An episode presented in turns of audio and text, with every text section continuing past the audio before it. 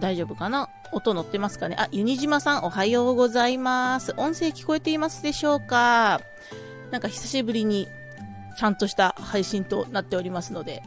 よろしくお願いいたします。はい。では、お疲れ様です。春吉でございます。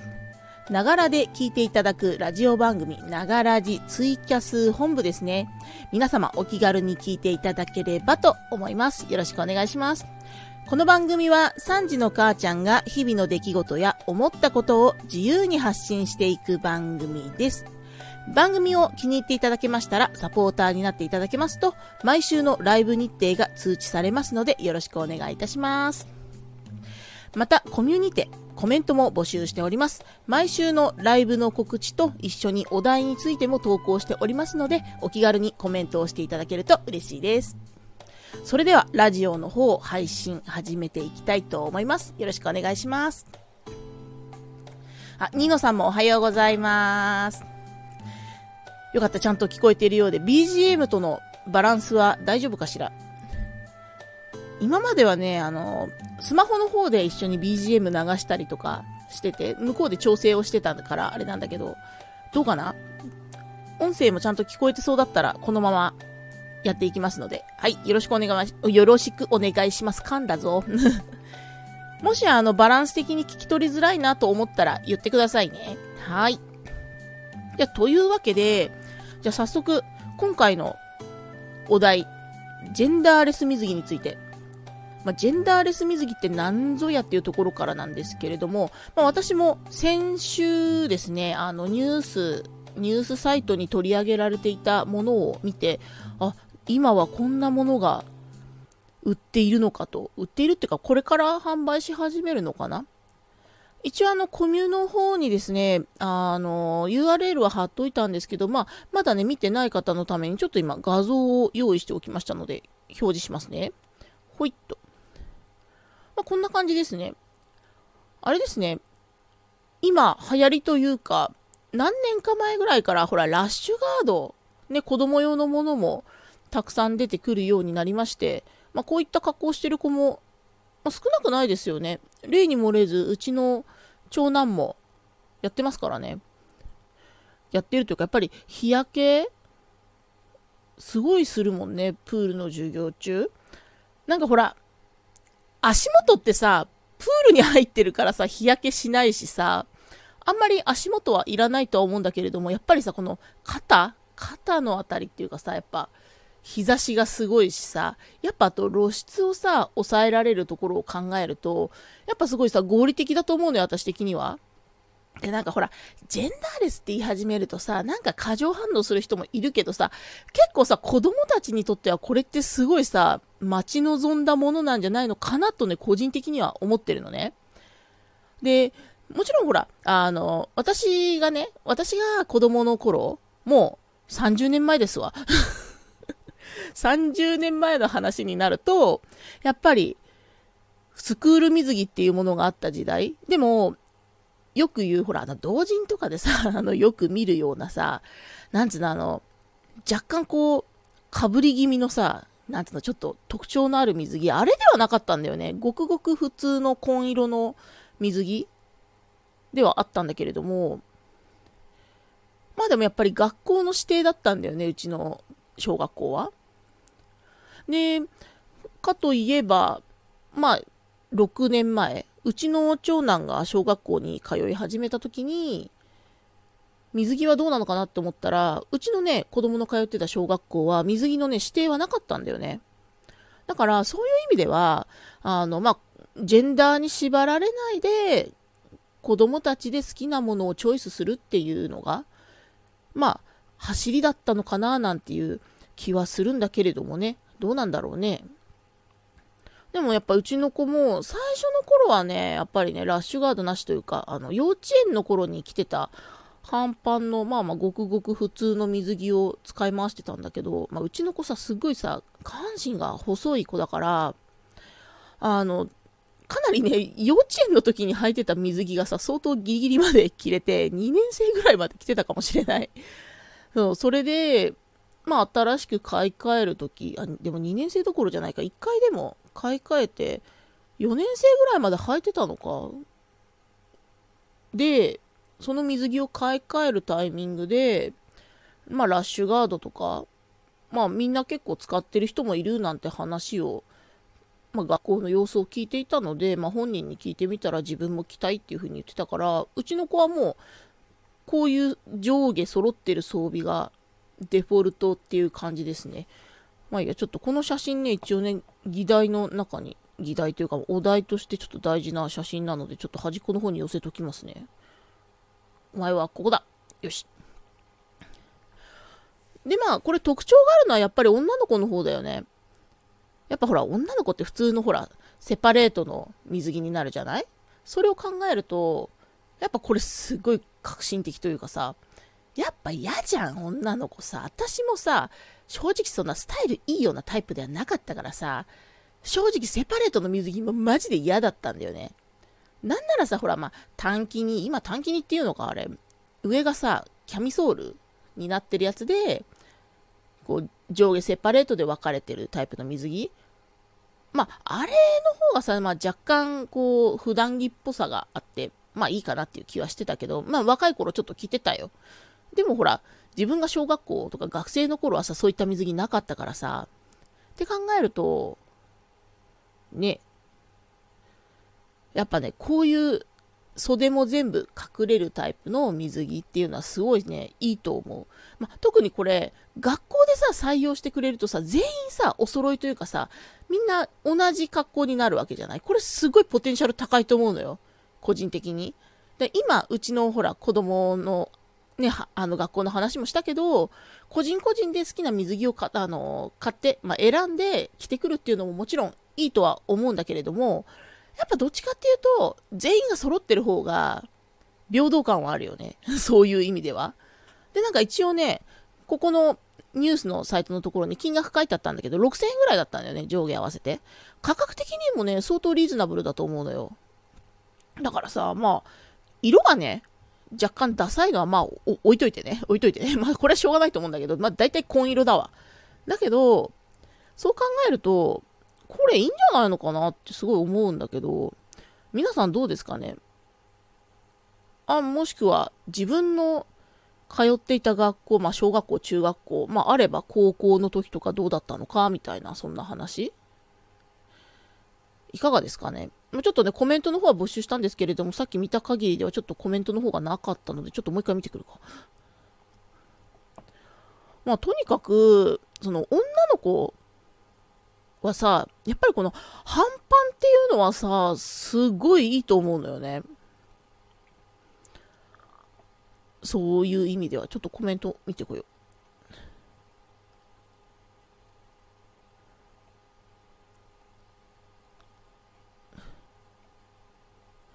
コメントはないかな。あの、うちの旦那がそのジェンダーレス水着っていうのをお題にあげるのは、お前それは炎上するんじゃねえかみたいなことを言われたけど、炎上なんかするかいこれ。とっても大事なことじゃんっていうさ。いやだってこれでさ別に炎上する要素なんもないよね。むしろこれで何？男がどうとか女がどうとかっていうかさ、もうごくごく自然に平等じゃないかっていうむしろさ、今までのあのさ、すく水ないしさ、なんつうの、体操服のブルマと一緒でしょうがっていう気はするんだけど、だってブルマすっげえ嫌じゃなかった？多分ね、私の時代でギリギリ、ブルマ履いてたと思う、履いてたよ。小学校はブルマだったよ。で、あの、中学校で、ちょうどね、自分がね、上がるぐらいのタイミングでブルマが廃止されて半パンになったんだわ。だからちょうどそういう時代だったからさ、ねえ。あ、ユニジマさんコメントありがとうございます。中学生の時に冗談みたいなブーメラン水着が学校の指定だったのを思い出して泣きました。つら。あ、でも、なんかね、どっかでね、その、スクール水着の歴史みたいなやつをちょっとね、見たんだわ、ネットで。そしたらね、やっぱりね、その、男の子のブーメラン水着の時代があったんだよ。あれはね、なんか、多分ね、春吉が子供の頃に着てたその後かなんかその指定の水着かなんかでやっぱりそのブーメランの時代があったらしい。あ、でもどうだろう。うちの時でも、ブーメラン、ブーメランではなかったと思うんだよな。なんか、一分丈ぐらいのなんかすごい短いさ、短パンみたいな水着を男子は着ていた気がするよ。紺色のやつ。うん。そう、だからそういうのを考えるとさ、結構さ、水着の歴史ってさ、迷走してると思うんだよね、個人的にさ。別にさ、競泳やるわけじゃないんだから別にさ、ブーメランじゃなくてもよかろうよと、個人的には思うんだけどさ、だからさ、結構ね、これすごいいいと思うんですよね。ジェンダーレス水着、個人的には。てか多分ね、子供たちもこれいいんじゃないのかな。あ、しまった。長男に意見を聞いてくんの忘れたとは思ったけど、でも長男もおおむね今こんな格好してるから、まあやっぱこの格好がいいんだわ。で、やっぱりサイズアウトした時も、やっぱりラッシュガードいるなんて話してたら、やっぱり欲しいって言ってたから、まあ基本的にさ、その、男は肌の露出をしてなんぼみたいな時代も正直まあ終わったよねっていう気はするよ。気はするというか、終わってんだよ。やっぱ。な、みんなさ、こうやってさ、平等にさ、その、何？触っちゃいけないゾーン的なやつ、なんか結構言われてたじゃない？でもなんか私、あれも結構さ、もやもやしててさ、結構さ、男の子と女の子で、その触っちゃいけないゾーンみたいなのがあるところが、男の子は基本的にパンツのゾーンだけみたいなさ、感じの書かれ方してるやつを見たことがあって、それは違くねえかと、個人的にね。いや、まあもちろんさ、平気な子ももちろんいるとは思うんだけれども、いるとは思うんだけれども、平等っつ話で行くんだったら、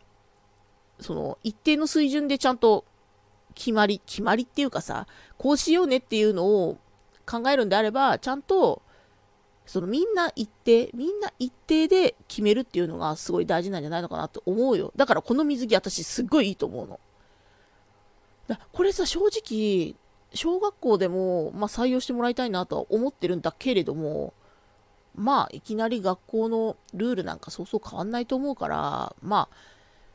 来年、うちの次男がね、小学校入るからさ、まあその時も一応まあ、うちの子供みんなラッシュガード持ってるから、基本的にはラッシュガード着せる形で、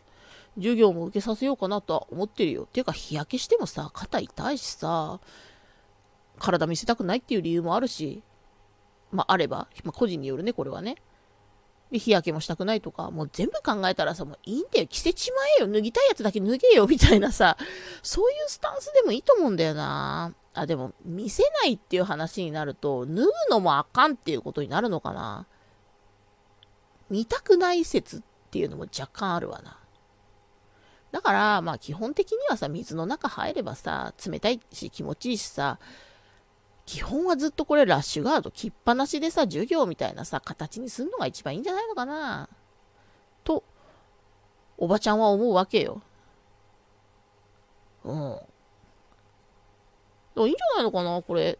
な、願わくばもうちょっと色のバリエーション、まあそこまでやり始めると学校の指定の水着としてはあれだから、なんか、ワンポイントのラインが入ってたりとかさ、なんかもうちょい学校ごとの特色が出ると良いかもしれないねっていう。ただでも、あれだよね。小学校、中学校とかでもさ、多分水泳部的なのがあるところもあるよね。で、多分そういうところって大会とか出るわけじゃん。だそういうところだと多分競泳用の水着とかまた別途用意をしなければいけないっていうところはあるよね。だから、まあ、下のズボンはまあ好きに惜しいよって感じだけど、だからラッシュガードだけみんな統一とかさ、それぐらいの方がいいんじゃないのかなって最初の入り口としてはね、個人的には思うよ。うん。今日は OBS 見ながら配信してるから、今どんな感じですか？あ、3人聞いてくださってる方がいらっしゃるようで、ありがとうございます。いかがですか？皆さん。自分たちの時、まあ、スクール水着あったかなとは思うんですけれども、まあ、ないし、まあ、そもそも学校にプールがないっていうところもあるから、まあ、なんとも言えないけど、学校によってはほらわざわざ外部のさプール借りてやるっていうところもあるからさ場所によってはさプールないもあるよね私高校の時にさ学校にプールなかったもんなって考えるとまあまあでも小中学校は大体プールあるよねだから需要的に考えたらさこれはだいぶよろしいんじゃないのかと思うよ。うん。そうだからまあやっぱ、男の子にも女の子にもプラスなことしかないんじゃないのかなまあただ、プライベートな水着と一緒にするって考えると、ちょっとやっぱりさ、可愛さが足んないから女の子はもう一着水着が欲しいとかそんな話になるのかしら。親の財布的にはあんまり痛いか、痛い出費になるかもしれないけれども、まあ気にしない子はさ、スクール水着でも普通にさ、平気で着ていくよね。あたしとか。まあ、いいんじゃないかな。もっとね、色がもうちょっと選べるといいかもね。紺色嫌な子もいるかもしらんし。まあ割り切れば制服と思えばまあいいのかもしんないけど、紺色の制服はまあスタンダードだもんね。まあ、というわけで、ちょっとね、先週見つけたジェンダーレス水着についてちょっとね、お話をしてみようかなと思ったので、まあ、今回は取り上げてみました。はい。じゃあ、ジェンダーレス水着については、じゃあこの辺で話題を開きにしましょう。はい。水着さんご登場ありがとうございました。てい。というわけでね、一応配信30分ぐらいなんだけれども、一応これでハーフタイムって感じですね。そしたらね、今日はね、ちょっとね、調味料について語っていいか？調味料。あの、朝、ツイッターでさ、あの、おはよう VTuber 投稿した時にさ、私写真で、七味と一緒に写ってたんだけどさ、見てくれた？ちょっと今それさ、写真を引っ張ってこようか。あ、ユニジマさん、水着着ないで裸のやつもいた。マジで？マジで？それすげえな。え、それってさ、チンもそのままだったってことだよね？やばくない？おちんはダメだろ、おちんはそれ。やべえな。まあ、気にしないやつはいるよね。だがそこは、温泉とか風呂ではない、プールなので、チンはお隠しください。よし、じゃあさっきのね、ちょっと画像を拾ってくれるかな。よっ。ちょっと待ってね。ツイッターに上げた画像は拾えるかな？画像のアドレスをコピー。t。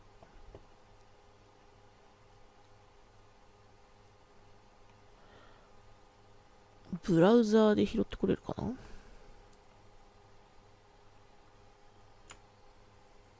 と、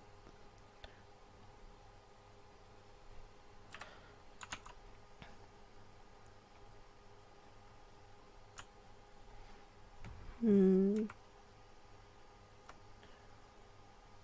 これかな？これで拾えるかな？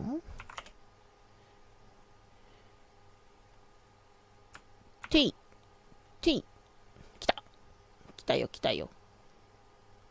こやつよ、こやつ。ちょっと画像の縮尺的にあれだな。まあいいや、ちょっとちっちゃくしよう。これよ、これ。ゆず七味。これさ、その辺のお店でさ、売ってるのか私よくわかんないんだけどさ、うちいつもさ、その、まあ私千葉県に住んでるんだけれども、結構さ、あの、房総の方とかさ、銚子の方とかさ、まあちょこちょこお出かけするのよ。結構さ、千葉県内をうろうろしてることが多いんだけれども、先日もね、あの、ツイッター見てくださった方々はご存知かな？知ってるかな？わかんないけど、あの、釣りに行ってきたのね、銚子の方に。あの、魚瀬21があるところのすぐそばの漁港というか、その、海のところで釣りしてきて、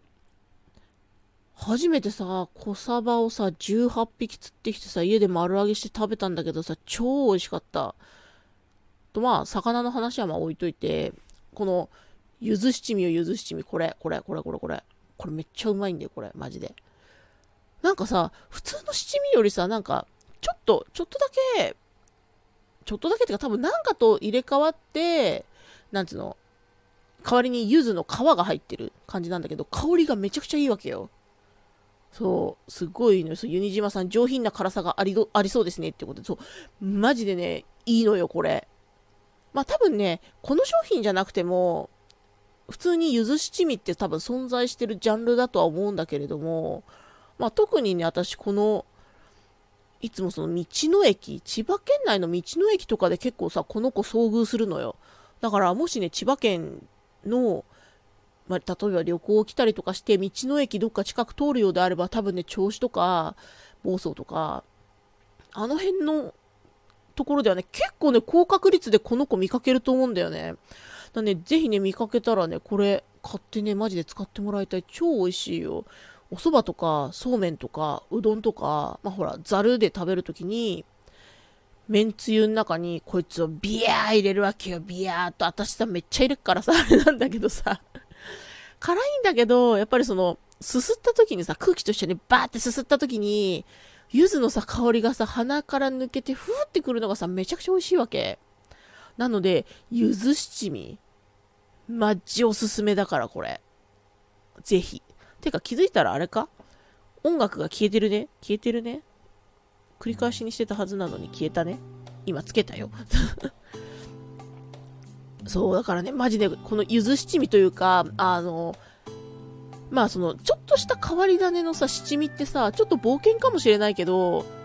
結構ね、こう、ツボにはまるものがあるかもしれない。で、私さ、なんでさ、そんなさ、ゆずにこだわるのかっていうとさ、昔、あの、旅行に行った時にさ、飛騨高山の方に行った時にさ、なんだっけ、あそこ、高山のあの辺ってさ、朝市やってんだよね。高山だよな、確か。高山のあの辺でさ、朝市やってて、でさ、その朝市の中に、あの、七味を売ってるおばちゃんがいてさ、屋台で、屋台で七味で、七味めっちゃさ、こんもり山盛りになってるとこからさ、その、竹の容器に、ちょっと味のある容器にさ、こう、移し替えてくれるさ、七味ババアがいたんだけど、七味ババアっていうのは七味おばちゃんがいたんだけど、そのさ、七味が、ゆず七味でさ、それからさ、ゆず七味ハマっちゃって、まあほら、そんなさ、しょっちゅうさ、飛騨高山なんか行けないじゃん。それこそさ、あの、旦那の実家帰るときとか、まあ、行くときとか帰りとか、寄れるときに寄るみたいな感じだったから、そんなに頻繁には行けなかったんだ、行けないからさ、正直、そこの七味おばちゃんのところの七味はもう買えない。ストックも買ってたんだけども、さすがに全部使い切っちゃってて、で、やっぱり、ゆず七味がいいなと思って、探してたら、一応、千葉の道の駅に、ま、よく置いてあったから、こやつにしたんだけど、これもね、相当美味しいよ。うん。マジでおすすめする。だこれなんかさ、ごめんね、ちょっとなんか喉の調子が。ちゃんとマイクをオフにする私、偉い。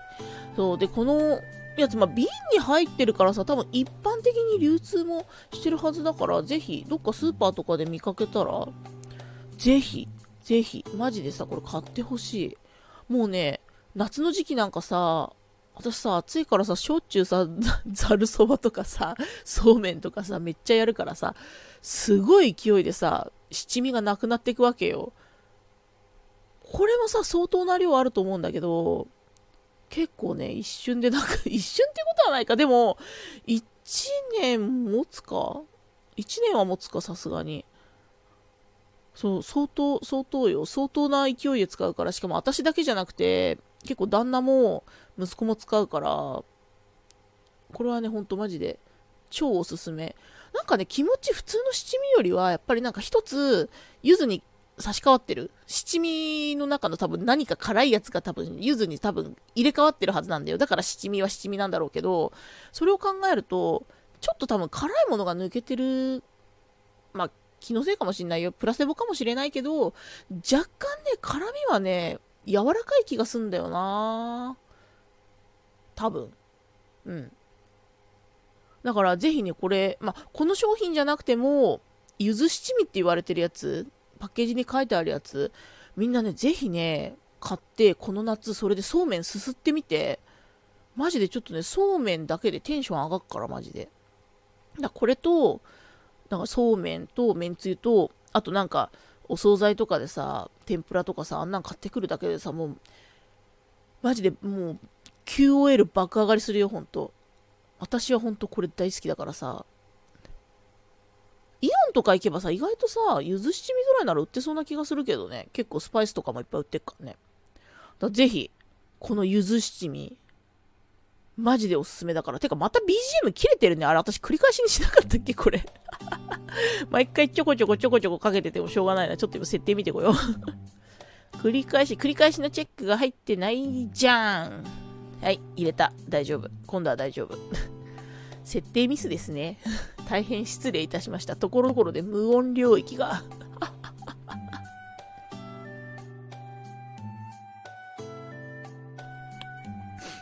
なんかさ、最近さ、またさ、喉の調子が若干悪くてさ、薬は飲んでるはずなんだけど、いかんね。ちょっと、コーヒーを飲ませて。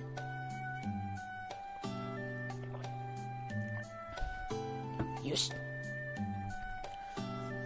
そう、とりあえずね、私結構ね、その、好きで使ってる調味料とかさ、いくつかあってさ、あともう一個、その、まあ、あれは多分ね、千葉じゃなくても買えると思うんだけど、浅漬けの塩でさ、めちゃくちゃおすすめのやつがあるから、今度、写真撮っとくね。写真撮っとくっていうか、多分ね、今家にね、ストックがなかったと思うんだよな。この間使い切っちゃったんだよな。道の駅行った時に買ってくればよかった。っていうか、多分ね、未開封のやつもう一個あった気がするんだけど、どこにしまったか忘れちゃってさ、マジで浅漬けの塩めちゃくちゃおすすめのやつがあるから、あれは、なんつうの、きゅうりとかさ、浅漬けするのに、もうめちゃくちゃ、あれはね、あの塩があるだけで本当に QOL が爆上がりするから、きゅうりとかキャベツとか、白菜はちょっと厳しいかもしんないけど、夏の時期とかさ、例えば家庭菜園できゅうりさ、めちゃくちゃなるじゃん。あれ一株植えるだけでさ。あれに、その、浅漬けの塩使って揉み込んで30分くらい置いとくだけで、もうそれで一品ですわ。めちゃくちゃうまいわけ。それも、次回の配信で用意しとくね、マジで。マッチでうまいから、ほんと。うん。ほんと、あれだけは、他のメーカーというか、他のとこで出してる浅漬けの塩も試してみたけど、やっぱり、あの塩がナンバーワンだったから、マジでちょっと次回楽しみにしてて、ちょっとちゃんと画像用意しとくわ。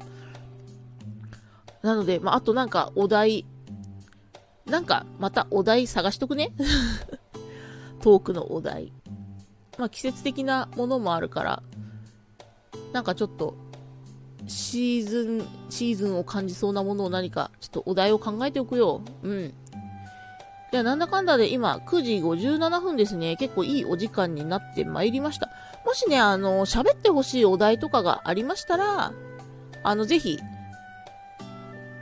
どうしよう、コメント、うんと、コミュのところに匿名、まあ、匿名じゃなくても記名もできるフォームのリンクを貼ってるので、そこからリクエストをしていただければと思います。